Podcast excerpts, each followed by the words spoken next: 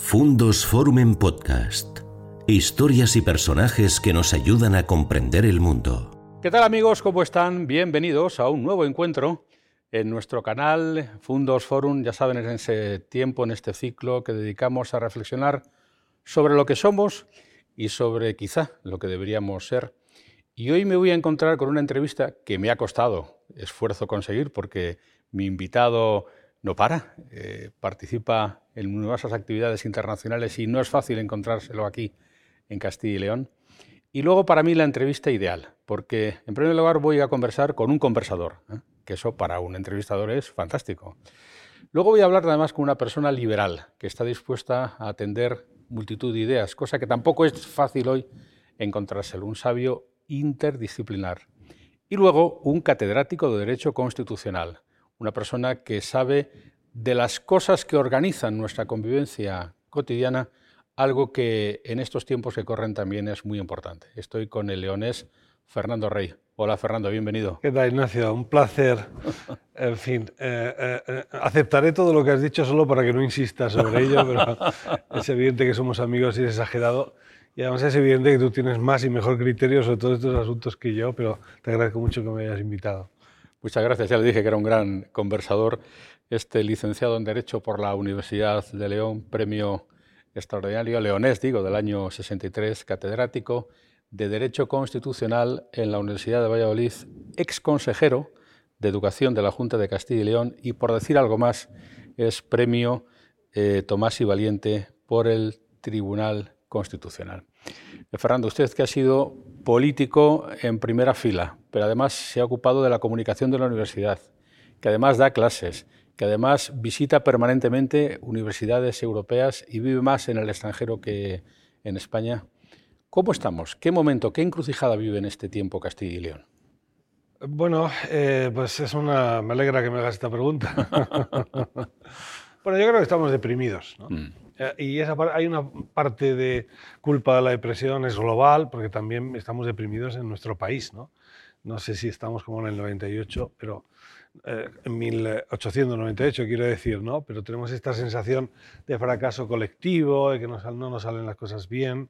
Las crisis económicas, las dos tan profundas, nos han azotado, nos han desorientado. Estamos en pleno cambio, cambio de, digamos, de valores, de, ética colectiva. Eh, es evidente, los jóvenes y ya jóvenes, eh, alguien de 40 años ya, ¿no? Vamos aproximando. Yo ya estoy a punto de entrar en una segunda juventud. En fin, eh, em, los propios cambios económicos provocan unos cambios culturales de tal calado y, y, cambios sociales, demográficos. Y somos una sociedad multiétnica, multiética, y donde nuestros padres y abuelos tenían claridad, una claridad conceptual extraordinaria y tenían respuestas, nosotros tenemos preguntas. ¿no? En ese marco, mm, pues em, caminamos bajo la niebla. Eh, y en Castilla y León, además, tenemos una depresión, pues, eh, ligada primero un poco al carácter colectivo, digamos, eh, ¿no? Hay tartas de manzana más saladas que un castellano y leonés en cuanto a la percepción de las cosas. Mm, nos damos cuenta de que es muy difícil integrar al territorio, mm, eh, claro, porque no es Castilla y León hacia adentro, es Castilla y León cómo nos situamos en el país, ¿no? Y aquí, claro, hay, hay, problemas y hay oportunidades, pero en general nos gusta más recrearnos en los problemas, claro. Esto último eh, me sugiere uno de mis asuntos favoritos este año, el 40 aniversario de la comunidad. Ya somos cuarentones, para bien o para mal. Y justo esa es la idea sobre la que le quería preguntar. Nuestra incardinación en España. Castilla y León ya se constituyó como una entidad política, administrativa. ¿Y ahora qué? En los próximos 40 años, perdiendo población, perdiendo posición, con un Madrid muy pujante, con un entorno, como es el caso de las eh, comunidades costeras, que dispone de prestaciones que nosotros no tenemos, con una situación económica compleja. ¿Y ahora qué para Castilla y León en estos próximos 40 años, usted como catedrático de Derecho Constitucional, pero también como pensador sobre las cosas de Castilla y como es miembro del Consejo de Gobierno? Claro, nosotros, eh, nuestra comunidad no tiene identidad eh, regional. Eh, pensábamos hace 40 años que quizá con el tiempo podríamos adquirir incluso un poco, algo, ni está ni se la espera. Porque en realidad sí tenemos identidad política que se llama España, ¿no? Nuestra comunidad autónoma se llama España. Esa es la percepción de los castellanos y los leoneses, y es nuestro municipio. ¿Eso, eso es malo? Eso sigue... No, no lo es, porque podemos tener comunidades autónomas muy calientes, eh, nacionalistas y con una fuerte eh, voluntad diferenciadora, y eso genera problemas. Pero también podemos tener unas eh, autonomías pues, eh, cuya preocupación sea mejorar la calidad de vida de la gente. ¿no? Eh, y este es un poco en donde estamos. esto está bien, pero también genera algún inconveniente, porque en una comunidad tan extensa, con nueve provincias, con tanta personalidad, mm, nos convendría tener proyectos comunes, tener una estrategia común. tantas veces se dice, ¿no? yo lo vi en materia de universidades, está muy bien tener eh, seguramente cuatro universidades, nueve campus, o sea, once campus, tendremos más campus que provincias. Mm, claro, nunca jugaremos en una en, liga nacional o internacional de verdad, porque repartimos en extensión o nos concentramos en la intensidad. ¿Qué queremos? Eh, todo tiene pros y contras, pero Em, tampoco somos una comunidad solo de, sector primario, de agricultura y ganadería, de hecho va, eh, bajó el porcentaje muchísimo en estos 40 años. Eh, tenemos una cierta industrialización, pero es verdad que está en, este eje eh, Madrid, Valladolid, Palencia, Burgos, ¿no? todo lo demás pues va a tener que inventarse, ¿no? Nuestro futuro... Aquí, por ejemplo, había una prometedora investigación ligada a la transferencia en temas biomédicos, eh, tendríamos que transformar ese conocimiento en, en empresas, ¿no? tendríamos que plantearnos qué hacemos en relación a la revolución digital, qué hacemos en relación a los temas la inteligencia artificial. Todo lo que nos viene, ¿no? Eh, tendríamos que posicionarnos justamente ahí. Eh, tendríamos que tener una visión estratégica hacia la innovación, pero de verdad, yo casi me, me da cosa hablar de innovación, todo el mundo habla de innovación, pero en realidad estamos siempre haciendo lo de, lo de siempre. ¿no? Aquí la inercia nos lastra, ¿no?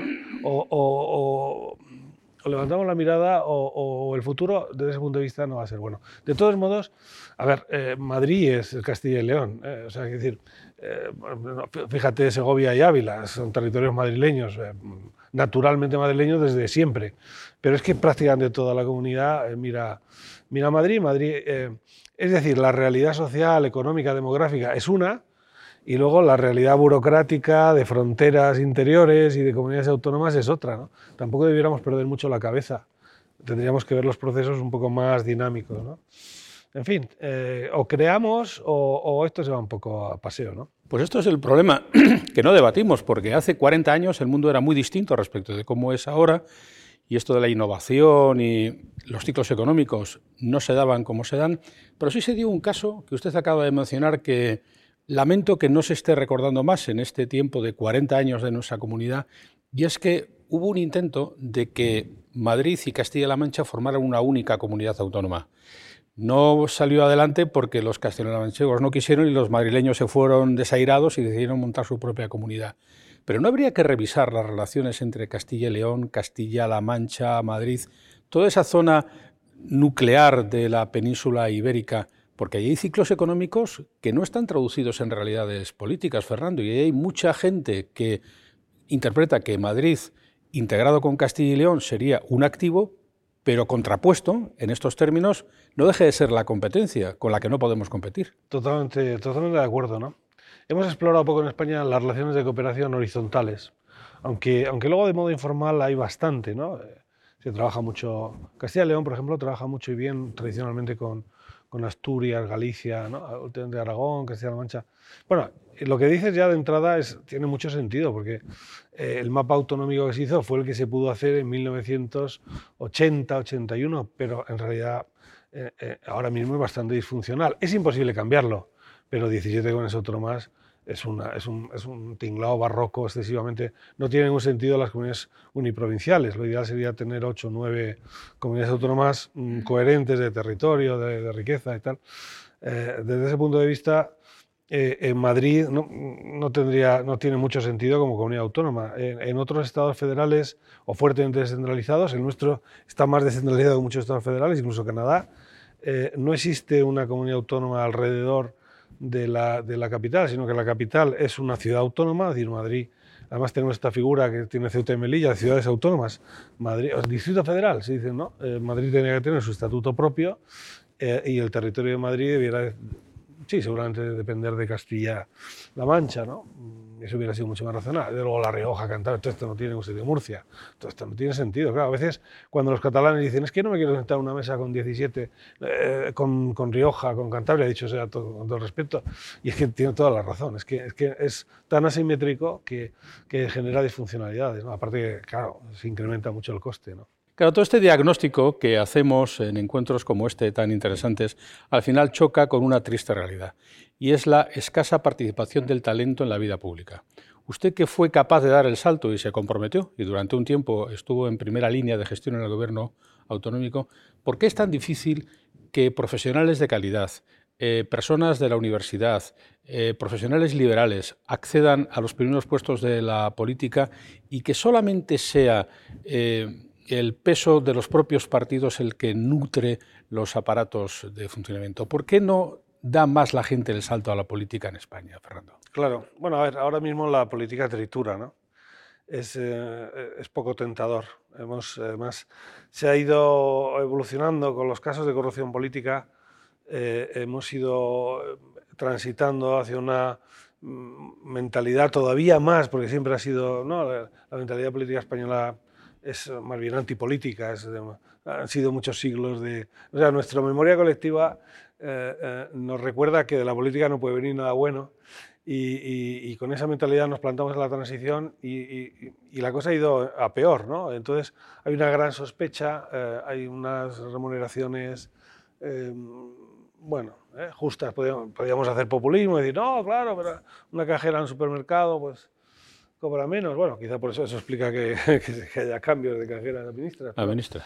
Pero en realidad, y luego, claro, estás expuesto a, los medios de comunicación. La vida partidista es, eh, bueno, a ver, lo de, lo de Ucrania es un juego de niños comparado con la vida de los partidos en la lucha por el sillón, ¿no?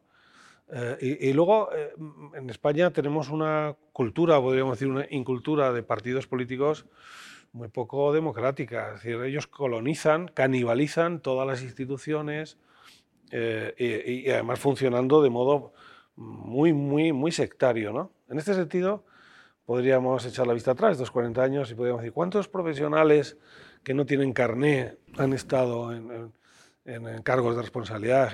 Realmente muy pocos. ¿no? Y, en mi caso, del luego, debo agradecer a la presidenta Herrera, pues que es el presidente Herrera, ¿no? digamos, una persona que sí que tenía una visión estratégica y, y una altura de miras. En la política eh, actual no, no me imagino algo así, quiero decir. Eh, ¿no? Eh, todo el mundo con el carne en la boca y haciendo reverencia al, líder. Luego, además, las primarias internas de los partidos han reforzado esos liderazgos estalinistas, o sea, realmente de ahí no, no cabe esperar nada bueno. ¿no? Esto es uno de los, quizá uno, el peor problema de nuestra vida democrática es, eh, es el comportamiento de los partidos políticos. Probablemente sea difícil encontrar un sistema más ineficiente de captación de talento que un sistema de elecciones primarias, porque en realidad no responde a ningún meritoriaje, únicamente responde pues, al capricho voluntario de un grupo de militantes que además eh, militan por su voluntad, no por su capacidad a la hora de escoger, y eso ha producido, y es reflexión de mucha gente relevante en España, pues las últimas aberraciones que estamos viendo en España y distorsiones relevantes en los liderazgos de los partidos. Em, pero a veces pasa también, Fernando, que como que no somos suficientemente conscientes de esto mismo. Usted está en la universidad y em, está con los alumnos permanentemente, pero también ha estado en la parte de comunicación de la propia, de la propia universidad. Eh, ¿Por qué en España el debate es tan flojo? Es decir, ¿por qué estamos tan a expensas de las redes sociales, tan como que nos falta un poquito de calidad en el debate también en los medios de comunicación? Sí, de altura, es verdad. hay, hay una gran parte de, de personas que podrían aportar en el debate común y están desinteresados. Ahora mismo eh, em, yo creo que muchas personas están, digamos, en el, en un, viviendo un cierto invierno eh, público y están retirados en sus cuarteles de, invierno, ¿no? porque el ruido tampoco ayuda. ¿no?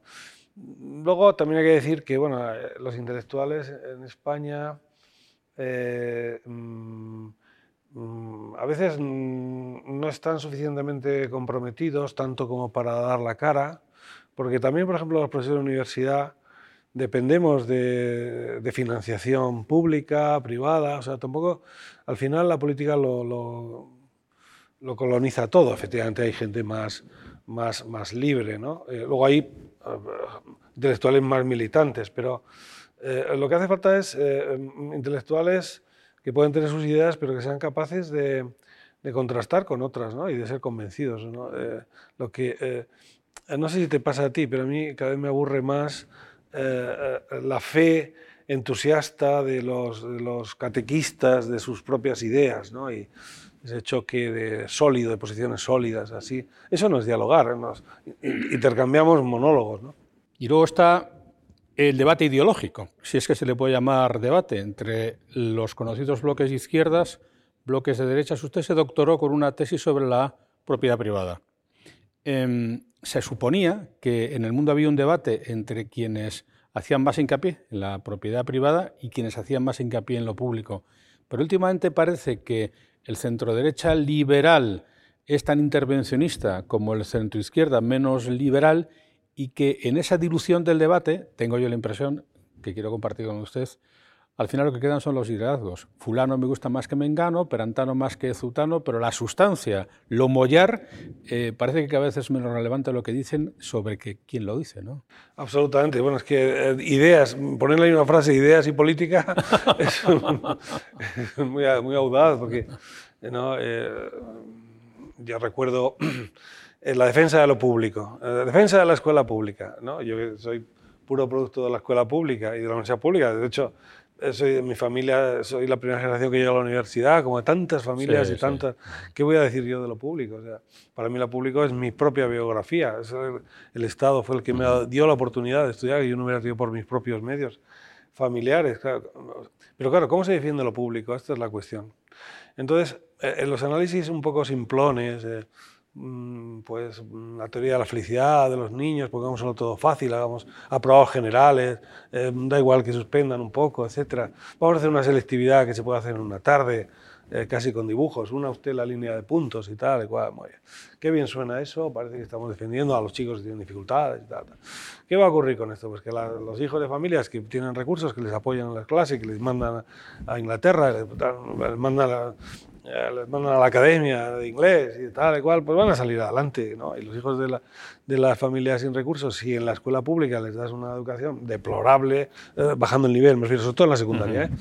pues lo que vas a hacer es estar condenando a, a, ser camareros toda la vida esta gente, ¿no? O sea, que, que a veces estas teorías progres, yo llamo progrebobas, ¿no? de, de vamos a a dar a la gente lo que quiere, ser populistas, ese forma populista en sentido amplio, lo que eh, ocurre como un boomerang, se vuelven contra la finalidad que tienen. Seguramente tengan buena finalidad. Bueno, en fin, que vamos a hablar de la ley del sí o solo sí, es un ejemplo, ¿no? De esta especie de, eh, de, un buenismo estúpido, ¿no? Y desde el punto de vista de la derecha, pues puede pasar exactamente igual, ¿no? Cuando eh, no te das cuenta, por ejemplo, eh, la renuencia en temas educativos de la derecha pues, a defender la equidad educativa, pero ¿cómo no vas a defender la, equidad? Si, va, eh, eh, está muy bien que defiende la calidad, pero defiende también la equidad, si es que no es incompatible, si es que hay que conseguir las dos cosas a la vez. En realidad, vamos a ver, de, los 100%, imagínate, la política es una tarta, pues en realidad solo piensa, por decir algo, un 1% que es el que, el que hace los argumentarios. ¿no? La mano que mueve, mueve, la cuna es el que hace el argumentario, que luego ya todos los demás repiten invariablemente. ¿no? Vamos a hablar de la universidad, que no quiero yo dejar pasar esta oportunidad de contar con Fernando, que ha sido jefe de las universidades, pero que también actualmente en su, en su calidad de profesor, pero también visitante en universidades internacionales. Estamos abocados al fatum en España, Fernando, de no tener ninguna universidad en el top ten eh, de las universidades mundiales? ¿O podremos en algún momento decir esto cambia, hay una nueva generación que está tirando de la universidad y, podremos... Sí, esta es una buena, una buena pregunta. Yo creo que como país sí que podríamos intentar eh, aspirar a tener alguna de esas universidades. Lo que ocurre es que no es nuestro modelo. eh, no es nuestro modelo de universidad. Nosotros tenemos un modelo social de universidad, no es un modelo elitista. Cualquiera de las grandes universidades a las que te refieres, las que están en el top mundial, son universidades profundamente elitistas, no solo en el profesorado, también en el alumnado. Eh, elitistas desde el punto de vista intelectual o desde el punto de vista económico, de su o ambos pero son elitistas. En, España tenemos un profundo sentido, tenemos un horror al, elitismo. Al, ¿no? en, Italia tienen, en las universidades públicas hay centros en los que eh, están los mejores alumnos de todas las disciplinas. Entonces tienen, son las escuelas normales, a imitación del modelo de Napoleón, de las normales. Bueno, entonces estos alumnos hacen sus carreras, cada uno la suya, pero además tienen un programa complementario de música, de arte, de, de otras materias, ¿no? Les meten más eh, contenidos que otros. ¿no? Esto en España sería impensable. O sea, tú haces eso y dirás, bueno, tú eres un elitista, no sé qué. ¿no? Tenemos un, un, entendimiento de la igualdad tan poderoso, pero tan poco lúcido, que nos lleva a la mediocridad. ¿no? No, no, no, no tenemos oportunidad. Fíjate, en Inglaterra recuerdo haber visto el debate, había algún intento de... Estaban preocupados porque Oxford y Cambridge estaban ya bajando un poco posiciones, Cambridge está un poco por encima de Oxford, y estaban pensando en hacer una nueva que se llama Oxbridge. ¿no? Oxbridge. Esto, ¿no? Imagínate. En Castilla y León, en Castilla y León, por ejemplo, Salamanca, por ejemplo, nosotros somos cuatro universidades. Salamanca tiene marca. Eh, la calidad intrínseca de Salamanca no es muy diferente a la de Valladolid, pero, pero la diferencia es que Salamanca tiene marca. Eh, ¿Estarían dispuestos, si hubiera alguna estrategia en, alguna política en nuestra comunidad, estaría dispuesto alguien a pensar, bueno, es que a lo mejor Salamanca con una inversión adicional la podemos situar muchísimo más arriba? Bueno, eso jamás lo haría, porque evidentemente el resto de universidades protestaría y eso no lo entendería eh, nadie. Y por supuesto, claro, cuando tú haces una decisión estratégica, genera, genera rechazo y es lo que no se quiere. La primera regla de un político mediocre es no hacer nada para no recibir críticas, o sea, confundirte con el paisaje y aguantar ahí eternamente, ¿no? O sea, es, es, es muy difícil hacer cosas, claro, te arriesgas a, a, no ser reelegido la próxima, claro. Pues de esto quiero hablar un rato porque algunas de las cosas que sé sobre la universidad en su momento presente me las ha enseñado Fernando y una de ellas que me impactó fue cuando las universidades de Extremadura le empezaron a hacer la competencia a la Universidad de Salamanca por precio. Lo pusieron más barato y durante la época de la crisis había familias que matriculaban a sus hijos en Extremadura y no en Salamanca por razones estrictamente económicas. Este régimen interno de competencia a la baja entre las universidades en España no está muy bien regulado, es decir, es una especie de inflación tremenda de universidades en todo tipo de ofertas. ¿no? Sí, sin duda.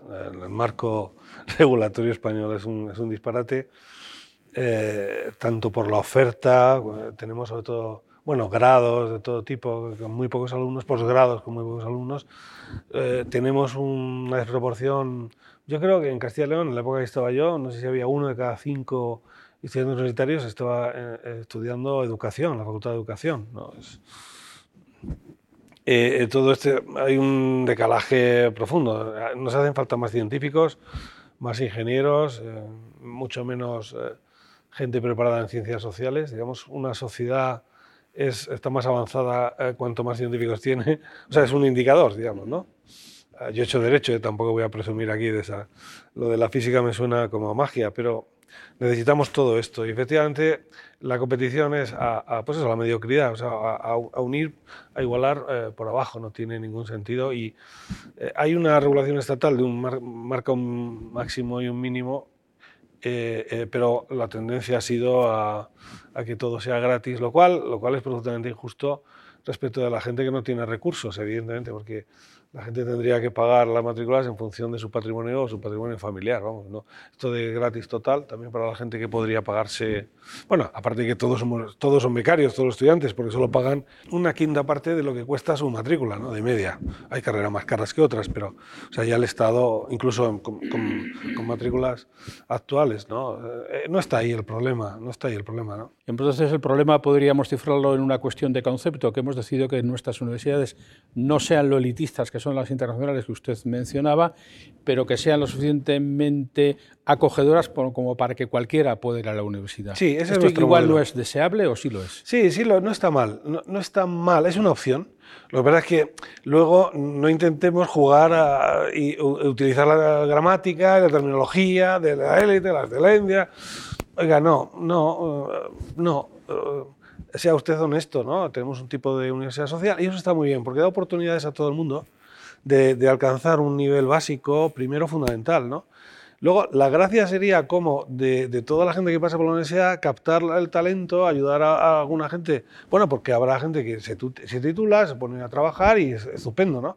Pero hay gente mejor que pudiera dar más resultados. Pues entonces, ¿qué tienen en Francia? Pues tienen unos institutos nacionales. Bueno, conocemos el de la ENA, que es el de la política, pero tienen el de química, tienen el de física y tal. Uno por todo el país. Claro, es un estado central, ¿no? Centralista, pero tienen uno aquí imposible, porque vascos, nacionalistas vascos, catalanes, y entonces ligado a eso, cada uno tiene su chiringuitillo. Eh, claro, el Estado multiplicativo autonómico no ayuda, porque la política de investigación y de, y de, y de, formación de altísimo nivel tendría que ser estatal. Pues somos un país muy pequeño para tener esta juerga de, chiringuitos provinciales, vamos, ¿no? O sea, el modelo social no está mal, lo que pasa es que habría que completarlo con, con, una estrategia inteligente de dar cauce a los, a los mejores, ¿no? a gente que pueda tener más desarrollo, para que no tengan que irse al extranjero, básicamente. el problema pues, es que volvemos a lo mismo, y es que para decir que no a la universidad de X lugar, hace falta decírselo que no a personas que luego te van a votar para que tú accedas a su vez a las articulaciones de los poderes. Esta es, y usted está en eso, eh, la gran asignatura pendiente de la democracia. Cómo conjugar la voluntad popular expresada con el sufragio universal con lo que a una sociedad le conviene por encima de lo que la gente piensa. Esta sería la gran disyuntiva. Este es el problema de resolver la cuadratura del círculo. Porque claro, los griegos eran democráticos, pero es que eran pocos. Sí. Pero nosotros somos muchos y muy complejos. Sí, sí, eran pocos en una ciudad y además eran democráticos, pero estaban fuera las mujeres, los niños, los extranjeros, los, trabajadores. Era una democracia, hombre, mucho más que los persas, pero va. No, bueno, pero por ejemplo, eh, a ver, en relación a la universidad está claro, la competencia tendría que ser estatal, exclusivamente estatal, vamos. No tengo ninguna duda. Así como la educación, ¿no? La educación eh, tiene que haber parte estatal y parte autonómica, porque si no, las comunidades autónomas eh, con menos recursos, mm, dependiendo de Madrid, para que te arreglen el tejado de una escuela de, del Burgo de Osma o de Almazán, vamos, ya te digo yo que mejor lleven Paraguay los niños ¿no? Eh, eh, eh, en educación sí tiene sentido. En, universidad, investigación y transferencia tendría una, una, política nacional imposible por nacionalistas vascos, catalanes y ya todos los demás, porque ya todo el mundo aquí es nacionalista, claro. Y usted que en la universidad lo ha sido todo y lo es todo, porque desde haber sido consejero de educación de las universidades hasta haberse hecho cargo de la comunicación, pasando por sus actuales... ¿Por qué ocurre con tanta frecuencia que hay personas como usted, profesores, catedráticos, no lo digo por usted, que se sienten como desaprovechados, como que la universidad no es capaz con esa inmensa maquinaria eh, donde tiene tanta importancia los PAS, donde tienen tanta importancia los alumnos, donde tiene tanta importancia la política, se sienten desaprovechados, piensan que sus potencialidades, hay tanto talento en las universidades de Castilla y León, por ejemplo, que no aflora. Sí, es verdad. Eh, en relación al trabajo fuera, en la aportación social, ¿no? yo creo que sí, hay mucho talento. Pero bueno, muchos profesores universitarios, quizá la mayoría, están dedicados a su quehacer.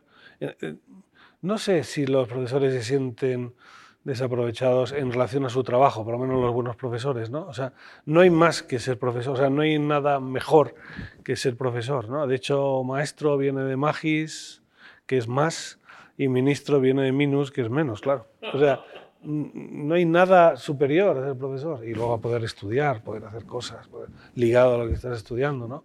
No, eso es lo, más. ¿eh?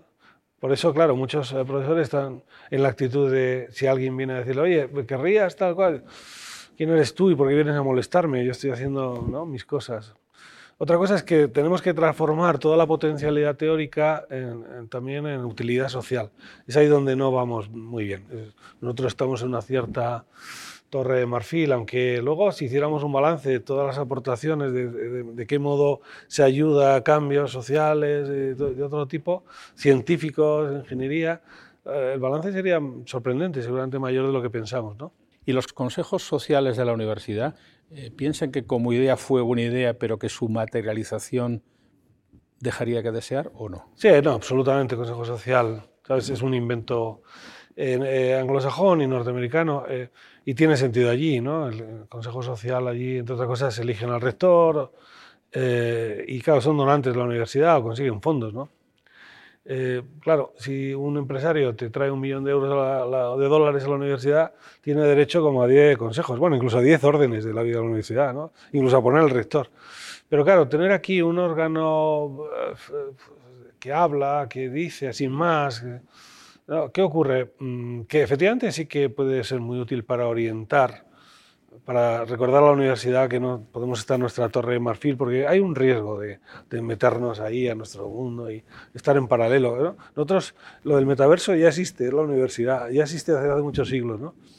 Sí, es verdad, está bien que nos recuerden, pero efectivamente e, es lo que decíamos antes, si tú tienes una universidad social y tienes una universidad muy administración pública, pues no, no, es decir, no una universidad anglosajona muy imbricada en el tejido social, tal, entonces pues claro, eh, estás mezclando, estás metiendo una planta de un jardín distinto en otro y claro, no, prospera.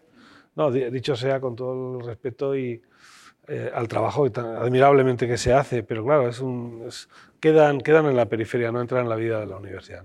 Quiero aprovechar el último tramo de este encuentro con Fernando Rey para hablar un poco de la Constitución, que tanto veneramos que pienso yo que no siempre respetamos con la misma veneración. Y en todo caso, eh, respecto de la que tanto debatimos acerca de su perdurabilidad o su condición de cambio, de, que habría que cambiar algunas cosas. ¿Por qué nos cuesta tanto cambiar la Constitución, Fernando? Porque nos cuesta mucho acordar, claro. Porque somos españoles. Es decir, tenemos una Constitución, tenemos una democracia funciona, pero no tenemos demasiada cultura democrática. No, no es lo nuestro, no es la especialidad. No hasta ahora. Ojalá dentro de 100 años lo sea. Ahora, hasta ahora, no. No, porque somos una banda de inquisidores. ¿no? Es muy difícil. Lo que decíamos antes es que el diálogo no es posible, la tolerancia con dificultad, es que mm, los partidos políticos son como sectas destructivas o, en el mejor de los casos pues como un club de fútbol, de tifosi o, como una cofradía de Semana Santa o como estamos cerrados hacia, como decían uno, ¿no? que era introvertido hacia adentro. ¿no? Eh, entonces, en ese contexto nos cuesta mucho acordar cosas. ¿no? Tú fíjate, 40 años de estatuto. Si fuéramos un país serio, ¿tú no, crees que lo normal es que la gente se siente y diga, a ver, estos 40 años, hagamos balance, balance real, no, no ya sin, sin, ¿Qué funciona? ¿Qué no? ¿Qué tenemos que cambiar? ¿Cómo? No, imposible. ¿Tú te imaginas a esta gente o a otras? Vamos, que no solamente ellos. Es que eh, son ellos son los que tienen detrás, los hooligans de la bancada. No, me refiero a Tito Berni, a todos, ¿no? Tal, imagínate. ¿Dónde vamos, no? O sea, tú ves una actitud, eh, bueno, si yo te preguntara mm, qué políticos en el panorama nacional ves con una capacidad real, de verdad, de, llegar a acuerdos, ¿no? Es que no hay ni uno, ni uno. Y considerando que un sistema es difícil que se regenere a sí mismo en la política, em, ¿qué tendría que pensar, por ejemplo, por poner algún ejemplo que me parece vital, capital en la vida española? para que se cambiara la ley electoral. Este sistema tan peculiar donde aquellos que no están de acuerdo con el sistema estatal, es decir, con el Estado, participan en su gobernanza para ver si lo destruyen. Sí, sí, esta es la, la anomalía española, ¿no? 40 años, 50 años después ya. Es, es tremendo. Bueno, hay, hay, fórmulas, claro. O sea, realmente los sistemas electorales son, son una herramienta para conseguir determinados fines, es decir, no son políticamente neutrales en el diseño inicial del sistema electoral, que es incluso anterior a la Constitución, porque básicamente nuestro sistema electoral es de un decreto de ley del año 77, ya pactado con los que iban a... Eh, eh, y no tocado sustancialmente, se quería dar un peso importante a, los nacionalistas catalanes, sobre todo vascos, eh, porque se, se, pensaba, por un lado, había esa necesidad de compensar históricamente y por otro, se pensaba que no, sería, no, no, podríamos convivir si no fuera por ellos. Y en parte, en parte ha sido así, o sea, que llevamos ahora 50 años de democracia, o casi, eh, de los cuales 30, aunque con mucho ruido, muchas cosas, ha funcionado razonablemente bien y desde luego infinitamente mejor que en ninguna época histórica nuestra. ¿no? También nuestra pertenencia a la Unión Europea, a la OTAN, etcétera, todo nos ha estabilizado. ¿no? Pero esto es clave, la, la verdad que eso, es una airbag de seguridad espectacular. pero, pero no ha funcionado mal. Ahora, se puede cambiar, se puede cambiar. Eh, tampoco es casual, por ejemplo, que, que esté tan sobre representada la, España interior. O sea, de hecho, electoralmente es así, porque le venía bien al CD, le venía bien al PSOE en aquella época, ¿no? Ahora, pues, en fin, ¿no? Lo que pasa es que, claro, tocar el sistema electoral, si te fijas, casi es lo único que funciona. O sea, eh, no hay, o sea, desde ese punto de vista, de limpieza democrática, de exquisitez. Pero vamos, que los nacionalistas, eh, sobre todo catalanes, eh, y ahora ya ligado a esto, todos los demás, eh, tienen un excesivo peso, mm, es eh, evidente. Hay fórmulas para, para, cambiar, fórmulas electorales. Pero al final, el sistema electoral es, ese, eh, es esa herramienta que permite transformar los votos en escaños y siempre hay una cierta traición, ¿no? matemática, numérica, siempre de una manera o de otra hay sistemas que traicionan más el sistema mayoritario que el proporcional, pero vamos, tampoco nos pasemos por o sea, yo no, porque hay gente que quiere también cambiar el sistema electoral para que haya más representación, digamos, de los partidos menores y eso generaría mucha más inestabilidad política. Yo la lección que saco de estos años, digamos, de, de, después de la crisis, eh, la última, es que eh, la estabilidad política es un valor fundamental, ¿no? Fundamentalísimo. Estamos en un tiempo de inestabilidad, si te fijas incluso, bueno, incluso en Castilla y León, que era el lugar, un oasis de, estabilidad. Eh, en fin, toda esta, esta dinámica de coaliciones, de gobiernos en coalición, no generan nada bueno. Si te fijas, eh, lo vemos, ¿no? Tanto en, la, coalición eh, Ciudadanos-PP como ahora Vox-PP, la iniciativa política la toma el partido minoritario. La, la, tenía Ciudadanos, la tiene Vox y no el mayoritario, ¿no? Todo esto no es, no es, no es lo, esencial. Se podría cambiar, pero claro, el problema es que los que lo pueden cambiar son los primeros interesados en no, no cambiarlo.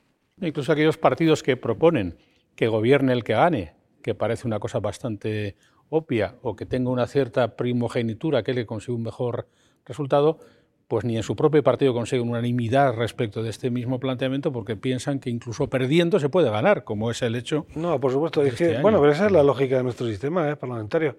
Eh, para esa propuesta de la lista más votada tiene sentido si de repente hay un premio electoral y el, que el partido más votado se le atribuyen automáticamente la mayoría absoluta y puede gobernar con estabilidad. Pero claro, eso es mucho, ese es un salto importante. Eh, eh, em, pero en nuestro sistema, tú te imaginas, efectivamente puede ganar un partido eh, más votado, pero si los otros pueden tener más, más votos, puede salir efectivamente el gobierno municipal, autonómico, estatal, pero va a estar constantemente sometido a, bueno, no le aprueban el presupuesto, no le aprueban una ley, es decir, no tiene absolutamente ningún sentido. O sea, esa es una propuesta dicha, como se ha formulado otra vez, que además no es, no es realista, porque eso les ha beneficiado a unos a otros dependiendo. O sea, no ha habido ningún partido que haya hecho una objeción de conciencia a, gobernar, aunque no haya sido la lista más votada, ni, ni, la habrá. Y ahora no tiene, no tiene, no tiene sentido, no, no tiene ningún sentido. En fin, yo creo que mm, como deseo sería que dentro de un año o dos Fernando y yo sostuviéramos esta conversación y, y, habláramos de que las cosas han cambiado. Pero me lamento que, me, temo que no, que va a ser muy difícil y que al final eh, en España somos capaces de convivir con ciertos eh, problemas endémicos ¿eh? que no nos impiden, por lo demás, ser felices. Y, en España se vive muy bien. Usted que viaja mucho por todos lados, como en, España, se vive muy bien. Como en España en ningún sitio. Bueno, aparte de eso, tenemos un nivel de servicios públicos que ya lo quisieran para sí cualquier, cualquier otro país. ¿no? O sea, que es verdad que nos quejamos. La política no, no estamos funcionando bien. Bueno, decía Zaña, los españoles hacemos cosas razonables después de haber intentado todas las demás. ¿no? Estamos todavía intentando todas las demás. En algún momento vendrá otro ciclo. Espero que los jóvenes lo mejoren. Pero también espero que los jóvenes se aparten de, los populismos radicales. Creo que ya, eh, si echamos la vista atrás, eh, eh, la presencia de ciudadanos que a mí me, me ilusionó, el centro, ¿no? sin embargo, al final, em, más que el centro, era más bien estar en el medio y estorbando, eh, eh, pero tenía su sentido político, Ciudadanos, por supuesto, una pena que estén abocados a lo que están, pero desde luego Vox y, y Podemos eh, em, con responsabilidades de gobierno es una calamidad pública. O sea, es una calamidad pública. Es decir, mm, con representación parlamentaria que digan sus cosas, sus quisicosas y sus eh, apocalípticas y salvapatrias, y todo eso está bien, pues da un poco de color a un, a un parlamento, pero vamos, con responsables de gobierno, estamos viendo a, dónde conduce. O sea, es una calamidad. Pero claro, el problema es que la, gente joven pues vota mucho a, a, los extremos, en realidad la antipolítica y no, todo se hace mal, ya lo hacemos nosotros bien, luego vemos cómo es un desastre, eh, grumos ideológicos, nula experiencia de gestión. Estos, estos señores, vamos, yo no les pondría ni a, ni a dirigir una comunidad de vecinos, ¿no? ya de entrada, o sea, porque muchas veces el problema no es solamente los grumos ideológicos que no, no, tienen un pase de racionalidad de ningún tipo, es que además son profundamente ignorantes de la cosa pública, cómo funciona. Yo me imagino a estos de Vox o a los de Podemos cuando llegan a su despacho oficial y se encuentran con todo el tomo de, de la legislación de contratos, de cómo se contrata a personas en la misión pública, o de cómo son los procesos, y bueno, me imagino que les da, bueno, lo extraño es que no les dé un ictus cerebral allí mismo, ¿no? De verdad. Bueno, como ácratas se reirán del montón de Sí, sí, en el fondo sí. Yo creo que, yo, de hecho, los ciudadanos oímos las risas de, de, esta gente, de lo bien que están, no iban a soñar. Fíjate, Fernando, que cómo funciona esta analogía del centro. El centro es la diana, sobre la que todo el mundo intenta impactar sus dardos. Y en España históricamente los últimos 40 años ha sido así, desde el PDP hasta las operaciones liberales, pasando por la última de Ciudadanos. Y al final, dar en la diana es acertar, pero en España parece que acertar es no dar en la diana, sino dar en los extremos, ¿eh? que es como últimamente, porque no sale una operación del centro bien, liberal y equilibrada. Porque no sale el pelo de la dehesa, o sea, porque no, la cultura democrática. Es que el centro, más que un conjunto de ideas, es un estilo, una manera de proceder. ¿no? Si, si ahora, si tú abstraes, eh, ¿quién se acuerda de lo que pensaba eh, Suárez de cosas? No, pero sí veías cómo funcionaba, cómo escuchaba a la gente, cómo intentaba buscar puntos de encuentro. Eso es el centro, eso es el centro. Claro. Y eso es justo lo que no hay, claro. Y por eso España... Es decir, eh, tú ves lo que dicen de, de, la Posidonia en el Mediterráneo, que si no hay Posidonia el mar está contaminado. El hecho de no tener centro es que el, el mar político está contaminado. Sí, sí, está claro y cuesta mucho identificar ideas que sean comunes para mucha gente. Tenemos que terminar, que el tiempo se nos acaba.